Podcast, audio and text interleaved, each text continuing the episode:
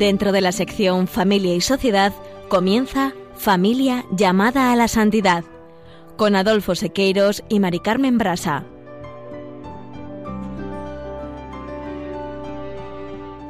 Muy buenas tardes, queridos oyentes de Radio María y Familia Radio María. Bienvenidos al programa Familia llamada a la Santidad. Muy buenas tardes, queridos oyentes de Radio María y seguidores del programa Familia llamada a la Santidad.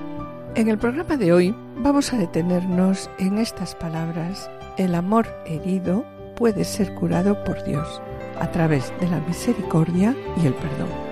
En la sección Esposos en Cristo, Juana Julio Seque nos ofrecen el ejemplo de vida de Santo Tomás Moro, proyectando una humilde vida familiar como perfecto ejemplo de santidad por el martirio en defensa de la libertad de conciencia, pero sobre todo en defensa de los mandatos de Dios y de la Iglesia, especialmente en lo que respecta a la indisolubilidad del matrimonio y la infalibilidad papal. Y en el colofón hoy tenemos con nosotros a un matrimonio formado por Carmen y Antonio que nos presentarán el testimonio de una vida que después del encuentro con Jesús, sentirse perdonados, pudieron perdonarse y curar sus heridas. Y finalizaremos como siempre el programa con una oración. No se lo pierdan, permanezcan en sintonía, permanezcan en Radio María.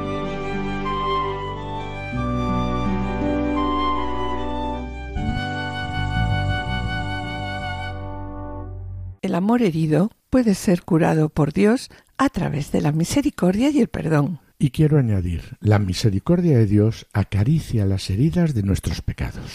Pues bien, mis queridos oyentes, para hablar de la misericordia de Dios, de cómo Dios perdona los pecados, de cómo la misericordia divina es una gran luz de amor y de ternura, es también la caricia de Dios sobre las heridas de nuestros pecados, comenzamos el programa de hoy. Y comenzamos el programa de hoy acudiendo a un fragmento de la parábola del Hijo pródigo. Cuando todavía estaba lejos, su padre lo vio y se le conmovieron las entrañas. Y, echando a correr, se le echó al cuello y lo cubrió de besos. Su hijo le dijo Padre, he pecado contra el cielo y contra ti, ya no merezco llamarme hijo tuyo. Pero el padre dijo a sus criados Sacad enseguida la mejor túnica y vestísela, ponedle un anillo en la mano y sandalias en los pies. El personaje principal de esta parte ya no será el Hijo, sino que será el Padre. Y vemos cómo es allí donde Cristo desplegará todos los recursos de su corazón y tratará de hacernos descubrir algo de este admirable Padre. Bien, pues para hablarnos de Dios Todopoderoso, Cristo nos muestra este Padre que todos los días espía el horizonte esperando ver regresar a su Hijo, el Hijo perdido, el Hijo pródigo. Entonces el Padre se arroja sobre el cuello de su Hijo y esto nos lo dice Cristo, esto nos lo dice Cristo para hablarnos de Dios Padre con respecto a nosotros, pobres pecadores. Y, y a continuación dice, y lo abrazó por largo tiempo. No esperaba eso en absoluto. El pobre muchacho realmente estaba sorprendido con la actitud de su padre. Bien, es una parábola para hablarnos de y recordarnos cómo Dios, el Padre, da la bienvenida al pecador. Esta es una forma con la que Cristo nos hace descubrir el amor inimaginable y escandaloso del Padre. Y sobre la misericordia y el perdón hablaremos eh, acompañados de unos amigos, Antonio y Carmen, en el colofón. Igual que tú también fallé, pero mi Dios, todas mis faltas. Esposos en Cristo.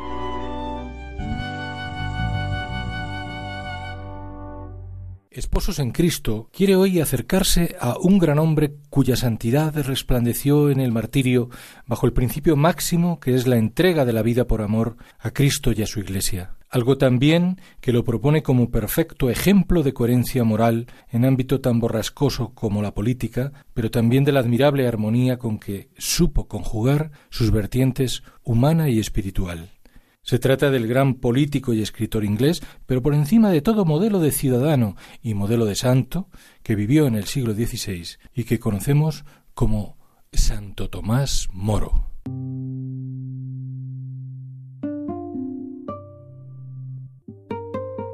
Y sin embargo, junto a su faceta más conocida como personaje histórico, de enorme trascendencia en el plano político, cívico y religioso, y como hombre de recias virtudes humanas, Tomás Moro guarda un perfil menos conocido. Nos referimos a su vida ejemplar como esposo y como padre. Nace Tomás en efecto en 1478. A los 13 años va a trabajar como ayudante a casa del arzobispo de Canterbury y este, al percibir el carácter despierto del joven, lo guía hacia el estudio en el colegio de la Universidad de Oxford. Como resultado, obtiene una esmerada educación y un conocimiento muy profundo de la filosofía escolástica cristiana y de la elocuencia de los clásicos. A pesar de lo cual, su padre, probablemente por su condición de juez, lo orienta hacia la abogacía. Así que apenas cumplidos los 22 años, Tomás se convierte en un brillante doctor y profesor en Derecho. Justo por entonces, no obstante, comienzan a asaltarle dudas sobre su auténtica vocación. Y así resultó que a principios de 1505 contrajo matrimonio con Juana. Ambos fueron muy felices, y tuvieron cuatro hijas que fueron el centro del amor de Tomás. A su educación se dedicó con tal esmero que su hogar era conocido como la Academia Cristiana. En 1511, sin embargo, cuando su hija mayor apenas tenía cinco años, Juana murió y Tomás casó en segundas nupcias con Alicia Middleton. A Alicia, como antes a Juana, la amó tiernamente. En una época en que la educación en letras no era común entre las mujeres, Tomás Moro fue pionero en el reconocimiento de la dignidad y derecho a la cultura de la mujer.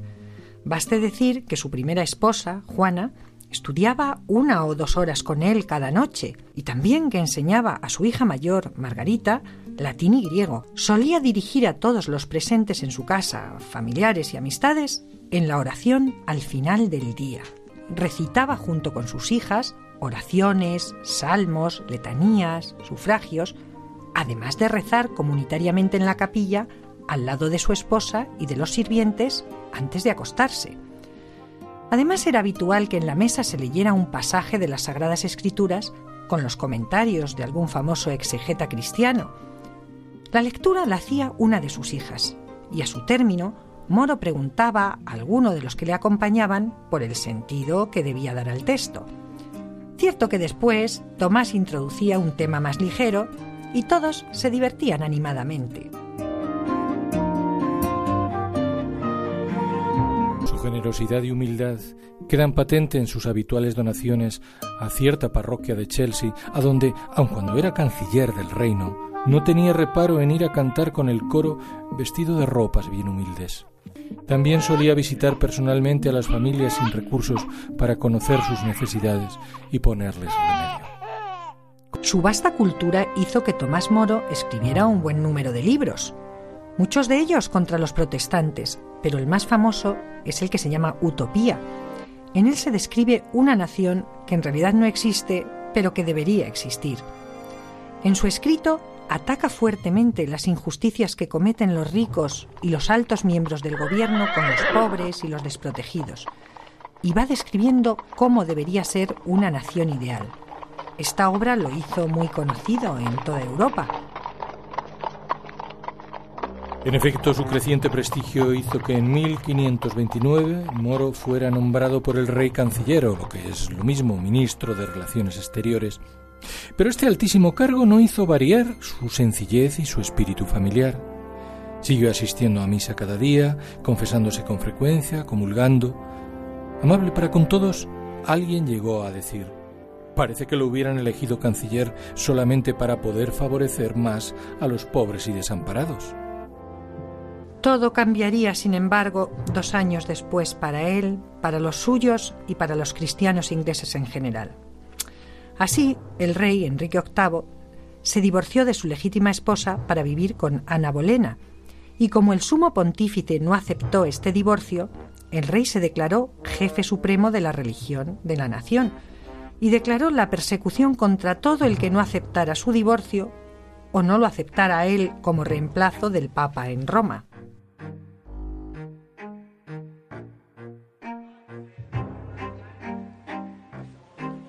Moro entonces, firme en sus convicciones y en su fe, fue destituido de su alto puesto, le despojaron de todas sus posesiones y fue hecho prisionero en la Torre de Londres, donde permaneció encerrado durante 15 meses. Su situación personal y familiar quedó pues reducida casi a la miseria, pues su única renta era una pensión muy modesta de la Orden de San Juan de Jerusalén. La esposa del santo tuvo que vender sus vestidos para procurarle lo mínimo necesario y en vano pidió dos veces clemencia al rey alegando la pobreza y mala salud de su marido. Verdaderamente hermosas son en ese momento las cartas llenas de amor filial que desde la cárcel escribió Tomás a su hija mayor, Margarita, muy desconsolada por la situación de su padre, a quien quería especialmente. En una de ellas le dice, los sufrimientos de esta prisión seguramente me van a disminuir las penas que me esperan en el purgatorio. Recuerda además, hija mía, que nada podrá pasar si Dios no permite que me suceda, y todo lo permite Dios para el bien de los que lo aman. Y con toda ternura acaba transmitiéndole otra vez su plena confianza en el Padre. Así dice, En realidad, Margarita, estoy aquí tan bien como en mi casa, porque Dios, que me hizo un niño travieso, me guarda contra su corazón y me acaricia como a un pequeñuelo. Finalmente, tuvo lugar el Consejo de Guerra. Le pidieron que aceptara el mandato del rey, pero él contestó, tengo que obedecer a lo que mi conciencia me manda y pensar en la salvación de mi alma. Eso es mucho más importante que todo lo que el mundo pueda ofrecer. No acepto esos errores del rey, así que fue condenado a muerte. Tomás, entonces, recordando de nuevo a su hija Margarita, la consuela por carta y le ofrece su último ejemplo de este modo. Ten pues buen ánimo, hija mía, y no te preocupes por mí, sea lo que sea que me pase en este mundo. Y acaba Tomás con plena humildad, suplicando la gracia de Dios en momento tan decisivo. Dame, buen Señor, tu amor y tu favor, que mi amor a ti, por grande que pueda ser, no podría merecerlo si no fuera por tu gran bondad.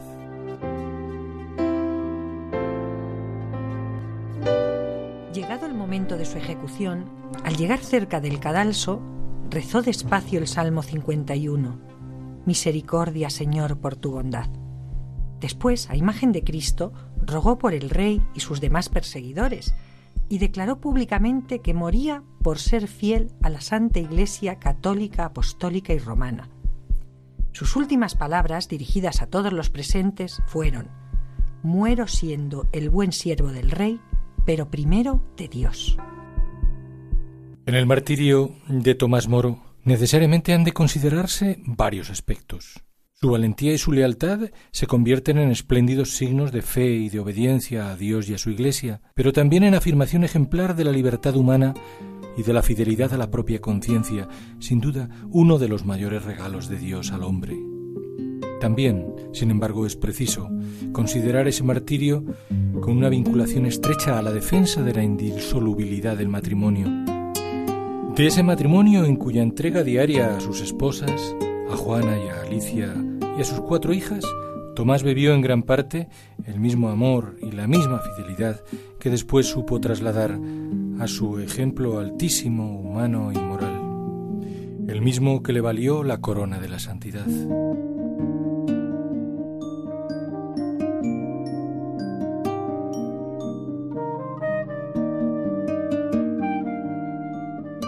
Cierto que tuvieron que transcurrir más de cuatro siglos en este reconocimiento, precisamente allá por 1935. Y sin embargo, su carácter de mártir de la fe ejemplo de coherencia moral en ámbito tan borrascoso como la política, y la admirable armonía con que supo conjugar lo humano y lo sobrenatural, condujeron a que en el año 2000 el entonces Papa Juan Pablo II lo proclamara patrón de los políticos y los gobernantes, por cuanto su vida fue ejemplo de santidad en medio de las tribulaciones y persecuciones que le procuró la alta política, por la defensa hasta la muerte de los ideales humanos más nobles y de la fe cristiana, incluido el matrimonio en Cristo.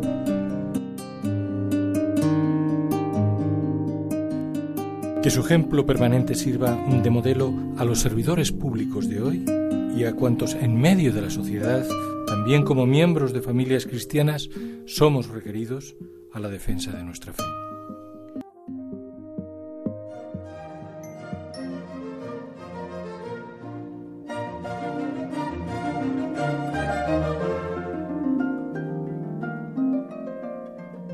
Queridos oyentes y familia Radio María, estamos en el programa Familia llamada a la Santidad, dirigido por Adolfo Sequeiros y quien les habla, Maricano Brasa. Les recordamos que pueden ponerse en contacto con nosotros a través del correo familia llamada a la santidad o enviando un correo postal a la dirección de Radio María Paseo de Lanceros 2, primera planta, 28024, Madrid, indicando el nombre del programa, Familia llamada a la Santidad. Bien, para solicitar este programa deberán dirigirse ustedes al teléfono atención al oyente 91 8 82 80 10 y también pueden escuchar nuestros programas a través de podcast entrando en la página www.radiomaria.es. Podrán descargarlo en su ordenador para archivarlo y escucharlo a la hora que ustedes deseen. Y bien, mis queridos oyentes, gracias por los correos que envías al programa. Intentaremos contestarlos puntualmente.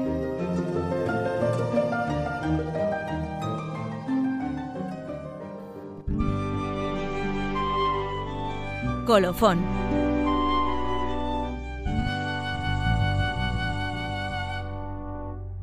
Después del ejemplo de vida de Santo Tomás Moro, perfecto ejemplo de santidad por el martirio en defensa de la libertad de conciencia, pero sobre todo en defensa de los mandatos de Dios y de la Iglesia, especialmente en lo que respecta a la indisolubilidad del matrimonio y la infalibilidad papal, continuamos con el programa.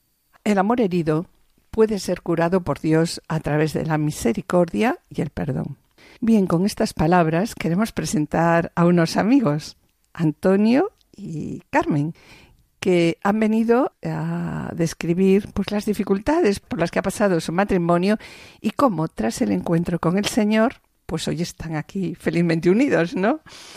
Hola Antonio. Hola Carmen. Hola, muy buenas tardes.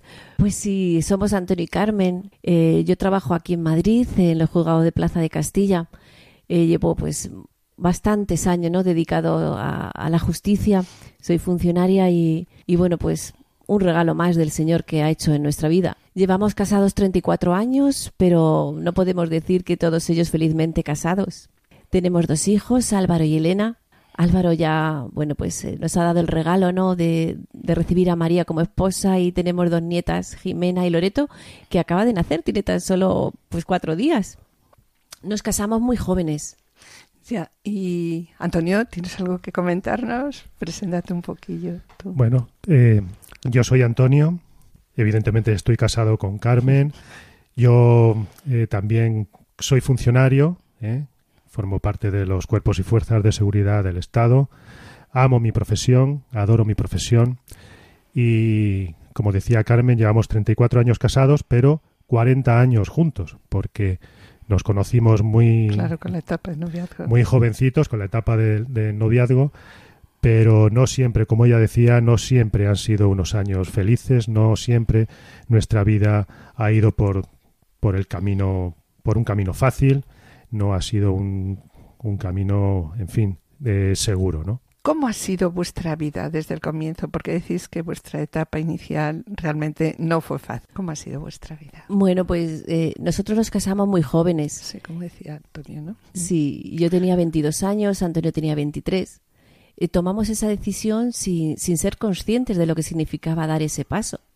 De hecho, lo hicimos en la iglesia, por pura tradición. Recuerdo que fuimos a la parroquia a poner fecha para la boda y el párroco que nos recibió nos dijo, pero ¿y qué hacéis aquí? ¿Por qué estáis aquí? Y que por qué no íbamos al juzgado. En realidad nos hubiera dado igual, pero era lo que era, hacía todo el mundo, ¿no? El, ir a la iglesia. Sí, Carmen, me sorprende. Me sorprende que digas, eh, nos casamos en la iglesia, ¿no? Supongo que significa eso algo, ¿no? ¿Cómo han sido vuestros comienzos entonces? Bueno, pues decimos que nos casamos en, la, iglesia, pues porque no, no sentíamos prácticamente nada lo que, lo que íbamos a, a vivir, ¿no? Eh, en la iglesia es en el templo. Eh, en ese edificio más o menos bonito, más o menos grande, más o menos adornado, pero que para nosotros no significaba otra cosa que un lugar bueno, pues eh, donde se casaba en ese momento prácticamente todo el mundo. Realmente romanticismo había poco. ¿eh? Eh, además, em, yo me tenía que ir a trabajar fuera de Madrid y la verdad es que no estaba dispuesto a mantener una relación con Carmen en la distancia y entonces mi planteamiento fue este. O nos casamos o la vida en común va a ser, o sea, la vida del noviazgo en la distancia va a ser muy difícil, ¿no? Va a ser prácticamente imposible y por lo tanto eh, nos íbamos a dejar. La verdad es que, que, yo vi que casándome pues facilitaba muchísimo la vida a mis padres, ¿no? Porque era una preocupación menos. Yo trabajaba y, bueno, pues eh, sí, tenía una hermana más pequeña que tengo y un hermano que le saco casi 15 años. Y, bueno, pues casándome yo consideraba que, eso, que les facilitaba a mis padres muchísimo Además, pues eh, al irme fuera dejaba un trabajo que tenía muy bueno en Madrid y iba a empezar a ocupar mi hermana, la dejaba ella pues en mi puesto de trabajo. Y fijaros, ¿no? El, casarme en la iglesia, como decía Antonio, ¿no? En ese edificio, para nosotros los cimientos que poníamos sobre los que empezaba a construirse nuestro matrimonio, como podéis ver, Dios no aparecía por ningún lado. Eh, nosotros es que ni siquiera sabíamos quién era. Fijaros que a los seis meses de casados yo me quedé embarazada pero no fue una noticia alegre, porque para nosotros, para mí especialmente, era demasiado pronto, tan jóvenes y ya atados. A los tres meses de embarazo, pues perdí el bebé, y fue como un descanso, porque nos permitía volver a seguir con nuestra vida de diversión y, sin responsabilidades apenas. Un año después se repite la misma historia y empezamos a plantearnos, pues en ese momento, cuando ya por segunda vez perdemos el, el bebé la segunda claro, vez la segunda vez también lo perdemos al mismo tiempo al mismo tiempo, pues eh, empezamos a plantearnos ya, el médico nos hacía ver si, si en, un, en un futuro podríamos tener hijos. Y, sí, la verdad es que los pudimos tener, con muchísimas dificultades, muchísimas dificultades porque yo tengo un problema físico a la hora de, pues de, sostener el embrión y, según va creciendo el feto, claro, eh, según va creciendo el feto y cogiendo peso, pues se me desprenden y no, no aguantan, ¿no? Entonces, bueno, pues con muchas dificultades durante el embarazo y muchísimo riesgo hasta el final, nació nuestro hijo Álvaro. Hoy ya tiene, 30 años ya, 30 y ya es años. padre, ¿no? Padre de dos niñas preciosas y un ángel que está en el cielo, que fue el primer bebé que, que también tuvieron ellos. Y ahora ya, Antonio, vamos a meternos un poquito ya en el matrimonio, ¿no? ¿Cómo era vuestro matrimonio? Pues nuestra vida de matrimonio, eh, en fin, poco a poco, se iba convirtiendo eh, en, una vida como si fuéramos dos líneas divergentes, es decir, ni siquiera paralelas, que caminan juntas, aunque apenas, aunque no se tocan. se iban separando. Se iban separando. Además de no tocarse, se iban separando, ¿no? Cada vez nos alejábamos más. ¿Qué ocurrió? Pues que mi trabajo al final se convirtió en mi vida, ¿no? Mi trabajo lo llenaba todo. Me iba volviendo frío, me iba volviendo distante, en casa apenas estaba, no paraba, no había apenas conversación. Y, yo siempre, por lo de mi trabajo también, me, ponía como una especie de armadura, ¿verdad? Que me hacía intocable por aquello del el miedo al que, al que me hicieran daño a mí. Eso impedía, de alguna manera, que los demás también me llegaran, ¿no? Vivíamos como, como digo, como dos extraños bajo el mismo techo y lo único que hacíamos era compartir eh, gastos, criar a nuestro hijo porque era nuestra obligación. Como compañeros de piso. Como compañeros de piso. Eso es. Como podemos ver en tantas series de televisión. Sí, sí, pues sí. Lo que provocaba en nosotros, ¿qué? Pues muchas discusiones, ¿no? Porque ni siquiera en la forma de educar a nuestro hijo estábamos de acuerdo. Carmen, Hasta tal punto que, que, fijaros, con tres años, nosotros que pensábamos que, que nuestro hijo no se enteraba de nada, pues eh, él mismo eh, nos dijo, ¿no? Me dijo un día, se acercó en una de las discusiones que teníamos Antonio y yo, se acercó a mí y me dijo, me voy a vivir con mi padre y con otra señora. ¿Pero existía esa señora? No, no, no existía esa señora. Él se daba cuenta y sabía dónde podía hacer daño. Sabía ah. dónde a, mí me podía me podía tocar, claro, ¿no? Le digo que papá tiene claro, otra. Claro, papá tiene otra señora. Él comprendía, ¿no? Que, que si su madre estaba pasándolo así de mal, pues él lo estaba pasando también, ¿no? Y no iba a ser su madre, me decía, no es mi madre, pero me voy con papá y con otra señora. Madre mía, sí. Fijaos qué curioso porque aquello evidentemente iba de mal en peor, ¿no? Hasta que llegó un día en el que tras una fuerte discusión, y además recuerdo que estábamos eh, de vacaciones, precisamente de vacaciones, ¿no? Cuando Que es parece... cuando más se discute, de todas maneras, porque es cuando se tiene más tiempo. Cierto, cierto. Tienes más tiempo, te ves durante más tiempo y Claro. entonces... eh, bueno, pues yo ya preparé la maleta, ¿no? Preparé la maleta y me iba dispuesto a terminar con, con aquella situación. Pero al salir por la puerta, y de, de verdad que con toda la disposición para marcharme, eh, me encontré, qué sorpresa, con mi suegro en la puerta, que se puso muy serio. eh, yo siempre le he respetado mucho y entonces me dijo, haz el favor de entrar. Bueno, ahora, transcurrido el tiempo, después de muchos años, eh, me doy cuenta de que aquel encuentro fue algo providencial. Y como hablas de, de tu suegro, ¿qué actitudes tenían vuestras familias? ¿Intentaban uniros, intentaban separaros? Intent- ¿Qué tipo de consejos no os intentaban dar? Bueno, pues por supuesto que, que nuestras familias conocían la situación que vivíamos. Eh, con mis suegros, bueno, no teníamos tanta relación, no se mantuvieron un poco al margen, ¿no? Pero mis padres sí, mis padres han intentado ayudarnos muchas veces, ¿no? Y varias veces intentaron hablar con nosotros, pero aunque hablaban y conseguían muy poco, ¿no? Muy poco resultado, no, nunca, nunca dio resultado. Después de, de llevar varios tiempo, varios años fuera de, de Madrid, pues ya ante esta situación decidimos que, que lo mejor era que yo volviera a Madrid con nuestro A hijo. separaros. Sí, Cada uno se Cada uno- en un sitio. sí, vivir cada uno en un sitio. Sí, cada uno tenía su trabajo, no teníamos ningún problema a la hora de, de- de mantenernos. Y bueno, intentando, ¿no? Que, que con la distancia, pues a ver si daba resultado, ¿no? Y de alguna manera, pues nos echábamos de menos y encontrábamos así alguna solución. Y claro, en Madrid estaba Carmen, ¿no? Sí, porque yo estaba eh, trabajando en Barcelona. En eh, Barcelona. ¿Y os veíais el fin de semana o? Nos no, veíamos pocos fines de semana, que yo bajaba sobre todo por, por, por ver razones a- profesionales, a claro, lo mejor. Claro, y en alguna ocasión por ver a, a mi hijo Álvaro, que estaba con, con Carmen en, en Madrid. Pero no bajaba mucho, no bajaba mucho porque eh, trabajaba. El trabajo te es. absorbía. Y trabajaba muchas veces fuera de Barcelona también, de la propia ciudad, con lo cual lo tenía muy difícil. Pero sí que así transcurrió un año y medio y después de un año y medio, pues bueno, pues yo decidí volver a Madrid. Eh, comenzó una etapa nueva en la que de alguna manera quisimos darnos una oportunidad, volvíamos a vivir juntos después de este periodo de, de separación. Álvaro ya tiene siete años y fue entonces cuando también con muchas dificultades, pues nació nuestra segunda hija, nuestra hija Elena, ¿no? Pero bueno, aún así, ni siquiera el nacimiento de esta, de esta niña, pues acabamos de remontar, ¿no? Nuestra vida volvía a ser, de nuevo, una auténtica rutina. Y una pregunta. ¿Vosotros hablabais y dialogabais sobre lo que os estaba pasando? ¿Profundizáis un poco en lo que estaba sucediendo? ¿O no? O sea, simplemente queríais arreglarlo Queríamos ¿Pero arreglarlo, cómo? claro, sin, sin entrar en mayor profundidad. sin entrar a ver el origen de lo que estaba pasando. No había tampoco un exceso de, de sinceridad y siempre ocultábamos cosas, no sé, no, no.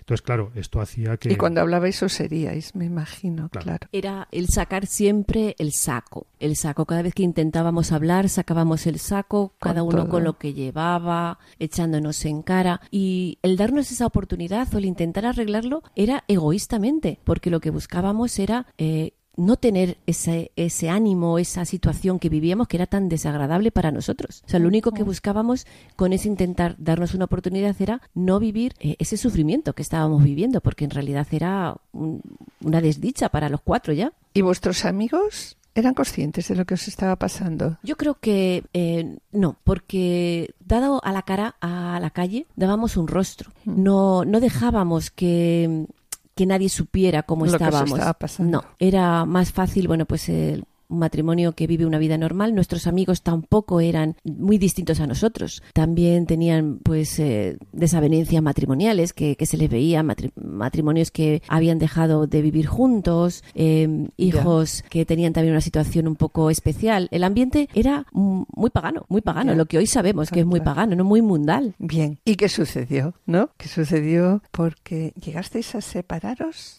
Pues mirar, ante... Porque en un momento tuvisteis las maletas, luego Sí. decidisteis de nuevo juntos. Pues mira, nosotros ya, ya tocamos fondo. Tocamos fondo y ante la situación en la que vivíamos, pues sí, decidimos separarnos, poner el piso en venta, eh, yo me quedaba con los niños, habíamos entrado en un agujero ya profundo, pero profundo, y al igual que pues que, que un regalo no pues aparece de la mano de, de, una persona, de un amigo, pues así me encontré yo con, con, Jesucristo. Ante esta situación de tocar fondo, me hacen el regalo más preciado que nunca haya podido yo recibir. Una amiga y compañera de trabajo, llevábamos juntas trabajando pues algo más de, de nueve años en el mismo juzgado, y ella había pasado por la misma experiencia de fracaso matrimonial que yo. Y ella me ofrece lo que a ella un día le ofrecieron, ¿no? Hacer un parón en, en su vida probar que había algo más que podía conocer y que quizás si yo me dejaba, pues hasta podría ayudarme, ¿no? Con el estado de ánimo que, que, que estaba viviendo, ¿no? Y bueno, pues el regalo que me propuso esta amiga, pues era un cursillo de cristiandad. La verdad es que me costó muchísimo tomar la decisión. Después comprendí que esta amiga era el instrumento que Dios ponía en mi vida para dejarme amar por él. Y, y la verdad es que llegaba a mi vida de una forma silenciosa. Y solo si yo con la libertad que, que, él me había dado y le decía sí, pues entabl entablaría ese encuentro, ¿no? Que, que, por mí misma nunca lo hubiera conseguido. Accedí, accedí a realizar ese stop en mi vida y una noche me encontré haciendo un repaso pues a, a la película de mi vida. Nunca... Estando en el cursillo, ¿no? Sí, sí, sí, fue estando en el cursillo. Nunca, nunca había pasado una noche tan a solas. Yo había dejado a mis hijos con, con mis padres, me había ido a, a, al cursillo, me había acompañado mi amiga y, de verdad que nunca habiendo pasado una noche tan, tan a solas y sin embargo de pronto pues eh, empecé a escuchar en el interior de, de mí, ¿no? Unas preguntas que, que quizás nunca, nunca me había planteado, ¿no? Quién soy, de dónde vengo, a dónde voy, cuál es el sentido de mi vida, qué es lo que motivaba de verdad mi ser y, y, y mi quehacer diario. Esas preguntas nunca, como os decía, nunca te las habías hecho, nunca ¿no? me las había hecho, ¿no? Pero es que además me costaba muchísimo, ¿no? Responder. Darles una respuesta, una respuesta, respuesta. correcta. Sí. Y empecé a sentir de, eh, una presencia a mi lado. Entonces no, no era capaz de, de, identificar esa presencia, pero sí había alguien, ¿no? A, a, a mi lado. lado. Y tras esa increíble noche, pues empezaron tres duros días, muy duros para mí. Pues eh, lloré, reí, grité, pero sobre todo empecé a ser feliz, ¿no? En esos tres días, a través de un sacerdote, al que nunca olvidaré, el padre Nicolás, pues se presentó Dios Padre, diciéndome que, que yo era su hija, ¿no? Su hija pródiga, y que me estaba esperando con los brazos abiertos. Me confesé, yo no, no recuerdo la cantidad de años que, que hacía que no me había confesado. Seguro, estoy segura, porque recuerdo mi anterior confesión que fue la de mi comunión, y hice mi comunión con siete añitos, pues desde entonces. Imaginaros, ¿no? Eran más de 30 años sin, haber sin haberme confesado. Y toda una historia, ¿no? De verdad que experimenté el amor de Dios, experimenté el perdón de Dios y, y, eso transformó todo, porque yo me sentí perdonada. Y si yo había experimentado ese perdón en mí, ¿no? ¿Cómo no yo iba a perdonar a Antonio? ¿Cómo no le iba a perdonar? De verdad que, que comencé a existir de una forma nueva. Mi vida adquiría una nueva dimensión, encontré ese eje nuevo, pues eh, eh, un eje en torno al cual empezaba a nacer y ahí se empezaba a dar, ¿no? Ese, ese inicio de conversión en mí, no empezaba a nacer es la conversión en mí. Si a mí me han perdonado, igual que tú también fallé, pero mi Dios, todas mis faltas Están escuchando Familia llamada a la Santidad con Mari Carmen Brasa y Adolfo Sequeiros. Como a mí me abrazaron. Quiero que sientas libertad. Te doy mi paz, esa que Cristo ya me ha dado. Acabas de decir, Carmen, yo he comenzado a vivir desde que me encontré con el Señor, desde que me sentí perdonada, he experimentado que podía perdonar, que podía perdonar a Antonio. Comencé a asistir, dices, de una forma nueva. Mi vida adquiría una nueva dimensión. Encontré de repente un eje nuevo en torno al cual empezaba a nacer. Y se realizó pues el inicio de mi conversión. ¿Cómo no iba yo a perdonar a Antonio, no? Y ahora una pregunta. ¿Qué, ¿Qué sucedió al salir? Fue Antonio a recogerte, porque me imagino, Antonio, ¿no? Que tú estabas en un lado del camino y ella estaba totalmente arriba de todo, con el Señor, o sea, pletórica, ¿no? La verdad es que sí, que, que, que fue tan, tan, tan distinto. Eh, esta amiga que a mí me llevó y ella se quedó fuera, pues había preparado todo, ¿no? Y habló con, con Antonio, le intentó hacer ver dónde estaba yo, qué es lo que estaba haciendo y le pidió por favor que, que acudiera a, A a buscarme, ¿no? Cuando yo niños. saliera, por lo menos para que yo le viera. No, ella no sabía qué es lo que habría sucedido en mí, ni sabía qué reacción iba a tener Antonio, pero, pero ella tenía esperanza, ¿no? Ella tenía esperanza y le pidió que... Estaría rezando por ti esos Uf, días, me imagino. Fue tantísima gente la que estuvo rezando por, por mí durante esos tres días que, que es increíble, ¿no? Porque, porque cuando terminaron esos días ¿no? de encuentro y salí y me encontré con el, el mismo mundo que había dejado, eh, el mismo mundo que había dejado aparcado tres días antes. Es que es un choque muy fuerte. ¿eh? Era el mismo marido, los mismos hijos. Y cuando vi a Antonio que estaba allí y yo le conocía y sabía lo que había en esa cara detrás de, de ese rostro, ¿no? ¿Serio? Yo, puff, serio es poco, ¿no? Estaba... Además estaría asustada, me Ah, imagino. Yo le miré, le miré a la cara y, y me dije que para mí misma, ¿no? Yo sentí que, que si me iba de ahí sola con Antonio, todo iba a ser igual. Lo que ya habíamos decidido y lo que teníamos previsto. Pero, pero sí. tenía, perdona, hago un inciso. ¿Tenías previsto ya separaros? Sí, sí, ya lo habíamos casa? hablado, sí, sí, O sea, sí. Yo cuando yo llegué ahí, sí, sí, cuando yo llegué al, al cursillo, nuestra decisión ya estaba tomada. Ya estaba tomada. Ya estaba tomada. Y, y yo creo que fue por eso, ¿no? Porque al tocar ese, ese fondo fue cuando el Señor echó la mano para, para sacarme. Y, y sí, ¿no? Eh, yo tomé esa decisión, me salgo de aquí, pero me llevo a quien he conocido. Me llevo a mi marido y a Jesús. Y junto a ellos, pues todo iba a ser mejor. Siempre me lancé y tan solo dije algo en voz alta y ante él, mirándole, le dije, aquí he aprendido a ser feliz y desde ahora solamente quiero ser eso, feliz. Antonio, Bueno, ¿qué le dijiste? pues yo cuando vi cuando vi a esa mujer que salía, esa Carmen, pues yo vi que era una persona distinta. Yo estaba tan lejos, a mí me, me sorprendió todo aquello, ¿no? Yo veía cuando fui a buscarla, veía eh, gente sonriendo, gente feliz, gente que cantaba, gente que daba palmas y yo, por mi forma de ser, yo aquello para mí era un espectáculo, pues mm, que no, que me chocaba mucho, ¿no? Yo en el que tú no ibas a entrar. en el que yo, por supuesto, Por tu carácter. mm, estaría bueno. Yo nunca, jamás iba, iba a hacer algo así, ¿no? Yo soy más serio, yo esto no lo puedo. ¿Y qué te dijo Antonio, Carmen? Pues Antonio me miró, me miró muy fijamente, ¿no? Como él suele hacer, y me dijo, Carmen, no eres la misma, eres otra. E insistió diciendo, creo que es el principio de nuestro fin. Y qué razón tenía, porque era el principio de una nueva vida, llena de amor, de comprensión, de ternura, de amistad, de respeto, de sencillez.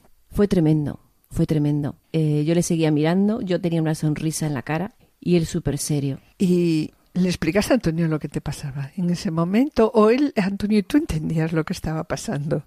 No, eh, yo no le podía explicar nada porque yo sabía que, que él no me iba a entender, no me iba a escuchar y, y era inexplicable lo que me estaba pasando. Claro, Con palabras no se podía decir, claro.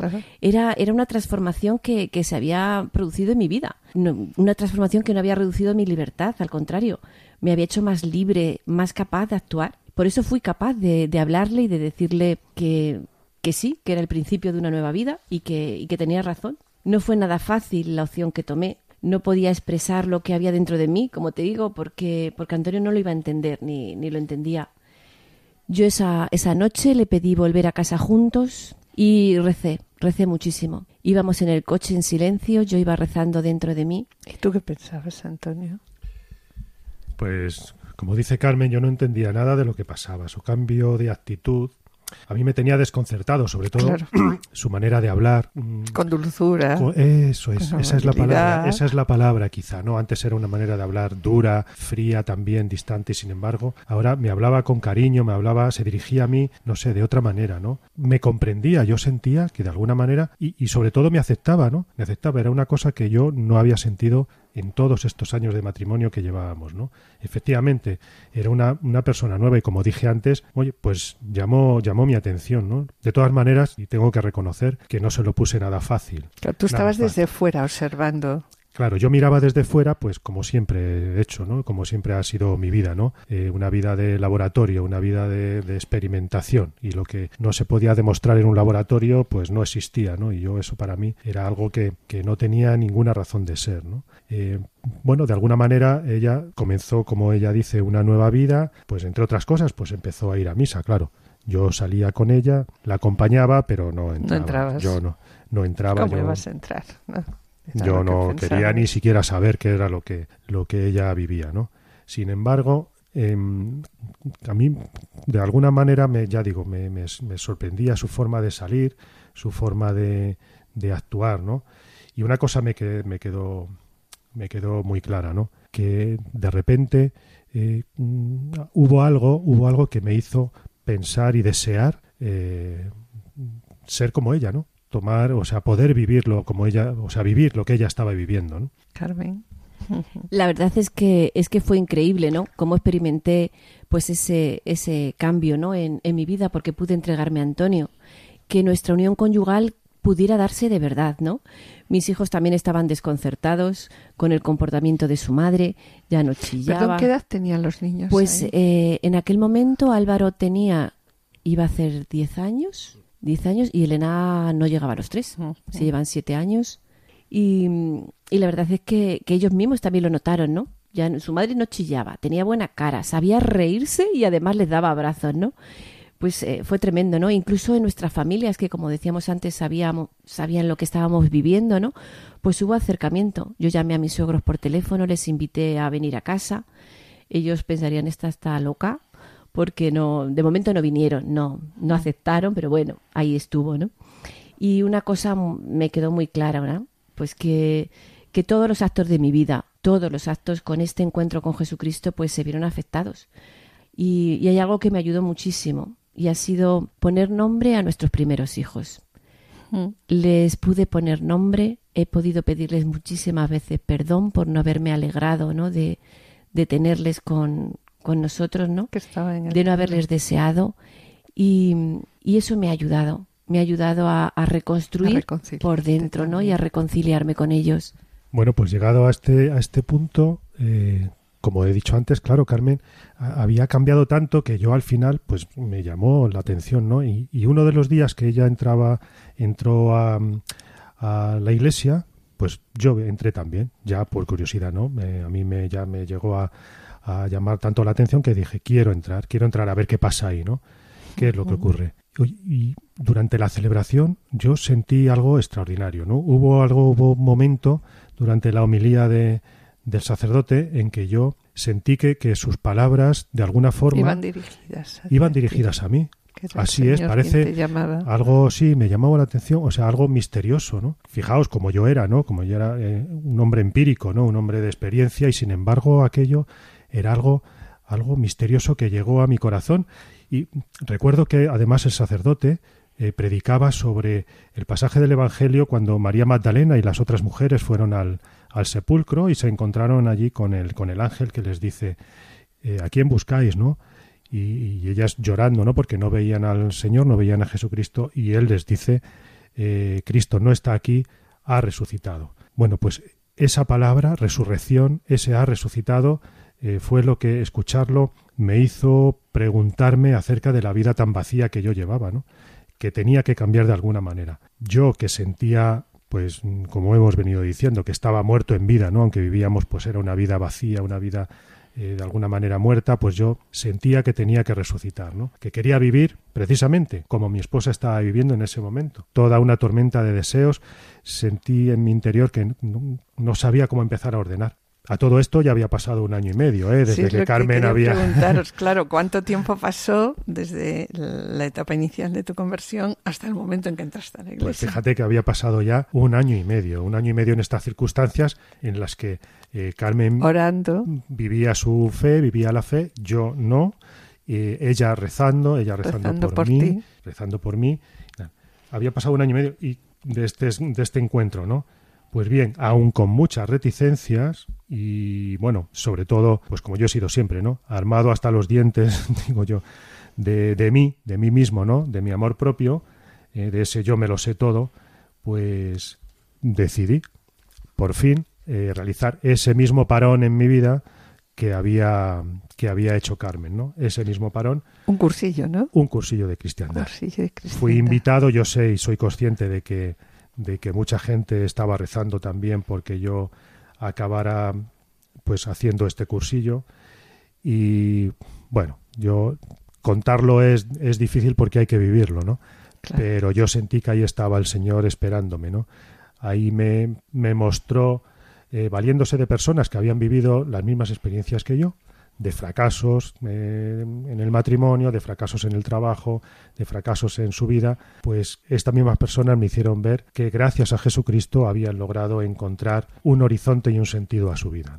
Y que siempre hay esperanza, algo que yo, una palabra que tampoco estaba en mi vocabulario, ¿no? La palabra esperanza, ¿no? Sobre todo recuerdo una imagen de, de, de Cristo, ¿no? De Jesucristo resucitado, que había en la capilla de la casa donde hicimos el cursillo, mm. un Cristo mm, espectacular con los brazos abiertos, ¿no? Con una túnica blanca resplandeciente, ¿no? Con unos brazos que yo sentí que, que me estaban acogiendo, ¿no? Que me estaba que me estaban esperando. Y había experimentado, ¿no? Que a través de estos de estos hermanos se podía eh, sentir el amor de Dios, un Dios que me quería en aquellos días yo sentí que, que me quería tal y como era, ¿no? con mis faltas y defectos. Fijaos que yo no me quería ni yo mismo, ni yo mismo me aceptaba como era, ¿no? Sin embargo, Dios sí, Dios me quería. Por cierto, como Carmen también me confesé después de muchísimos años, yo ni recuerdo, bueno, seguramente cuando hice la, La primera, primera comunión, comunión, me, me confesaría. ¿no? Pero no recordaba haberlo vuelto a hacer, ¿no? Te confesaste allí en el cursillo. Me confesé en el cursillo, sí, me confesé en el cursillo. Y pues como el padre, ¿no? El padre misericordioso que acoge al hijo pródigo, ¿no? Entre sus brazos, pues así, así me sentí yo, ¿no? Y bueno, salí de allí dispuesto a que nada fuera como antes, ¿no? De que nada fuera como antes, deseando abrazar a mi esposa que había ido a buscarme con una, con una actitud absolutamente distinta a la que yo fui a buscarla a ella eh, y a todas aquellas personas, ¿no? Que habían rezado por mí y de las que yo hasta ese momento me había sentido tan lejos.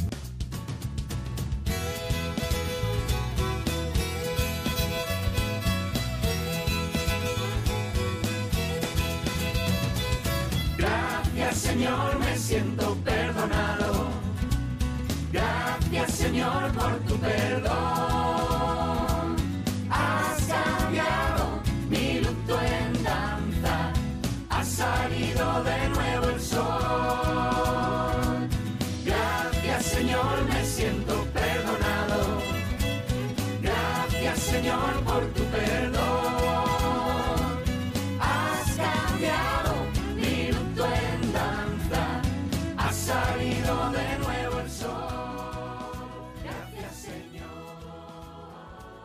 Vuestro encuentro en ese momento tuvo que ser Bueno, espectacular. Espectacular, ¿no? espectacular. Yo recuerdo que además también di, bueno, pues también eh, dábamos un pequeño testimonio ¿no? de lo que habíamos vivido en ese cursillo y como anécdota os puedo contar que el coordinador de este cursillo me tuvo que quitar el micrófono de las manos porque no paraba de contar y de hablar y de expresar lo que yo sentía en ese momento. ¿no? La alegría interior. La alegría que yo tenía dentro de mí, ¿no?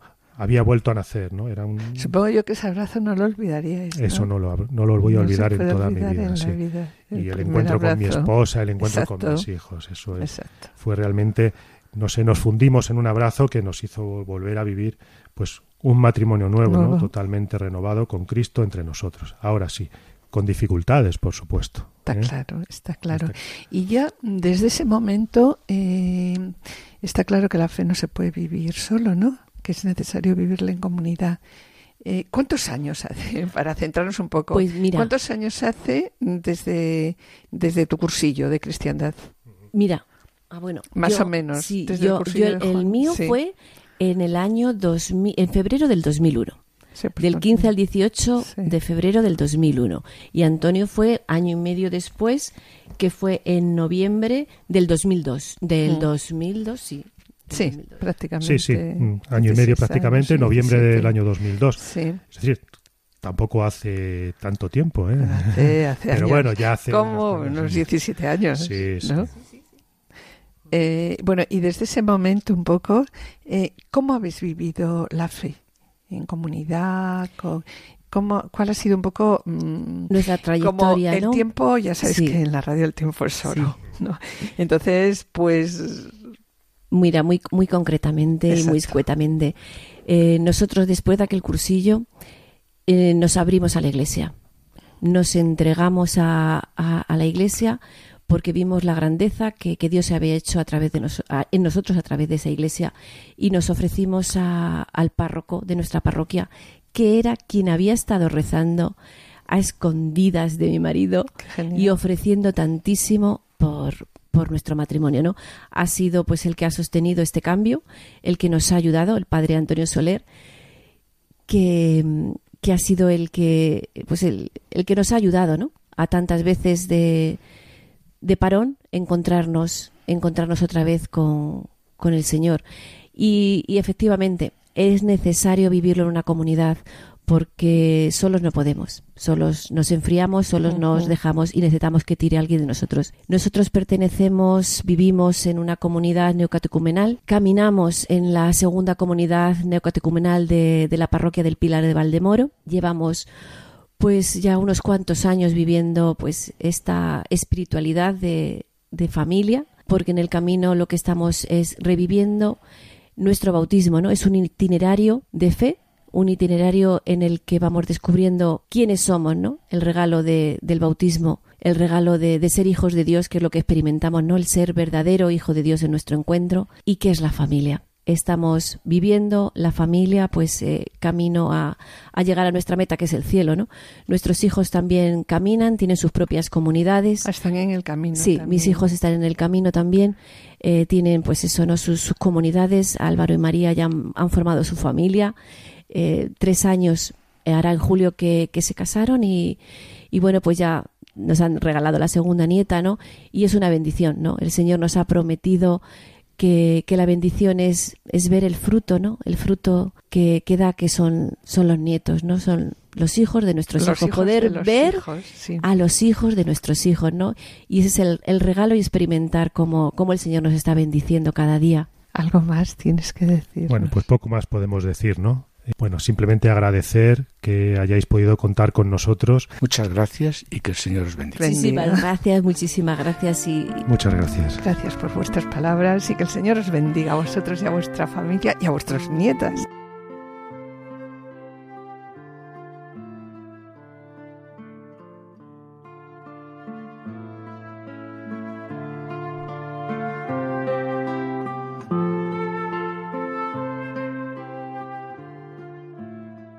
En el testimonio de Antonio y Carmen hemos visto lo que hizo Jesús con ellos. En primer lugar, se hizo el encontradizo y dirigió unas palabras a su deseo de amor verdadero. ¿Para qué? Para liberarlos de todo lo que oscurecía su vida y conducirlos a la alegría plena del Evangelio. Está claro que Dios ofrece gratuitamente su perdón a quienes están abiertos a la acción de su gracia. Esto sucede, como hemos visto, cuando ese arrepentimiento unido al propósito de cambiar de vida y dirigir su vida según la voluntad de Dios se cumple.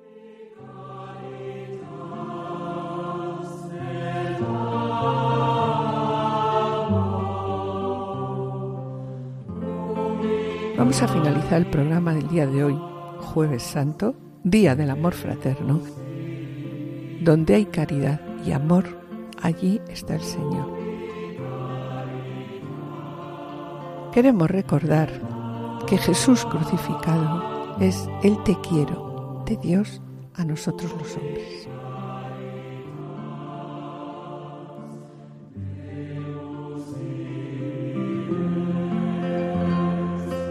Y con pena, mis queridos oyentes, tenemos que despedirnos. Comenzamos el programa con estas palabras. El amor herido puede ser curado por Dios a través de la misericordia y el perdón. En la sección Esposos en Cristo, Juana Julio y Seque nos han ofrecido la vida de Santo Tomás Moro. Y a continuación, el matrimonio formado por Antonio y Carmen nos han presentado el testimonio de una vida que después del encuentro con Jesús, tras unos cursillos de cristiandad y sentirse perdonados, pudieron perdonarse y curar sus heridas. Agradecemos a los asistentes el control de sonido Y esperamos estar de nuevo con ustedes los dos juntos dentro de dos semanas. Muchas gracias por su atención. Hasta la próxima audición y que el Señor les bendiga. Permanezcan a la escucha, permanezcan en Radio María. Han escuchado Familia llamada a la santidad, con Adolfo Sequeiros y Mari Carmen Brasa.